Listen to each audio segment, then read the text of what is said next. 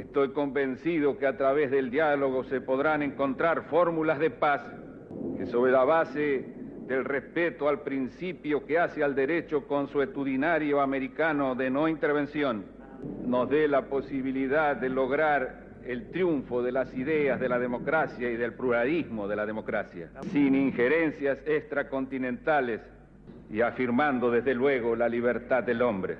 Vamos a conversar sobre estos temas, señor presidente, y lo haremos, como dije, dos hombres elegidos por nuestros pueblos. Será en definitiva entonces un diálogo entre nuestros pueblos.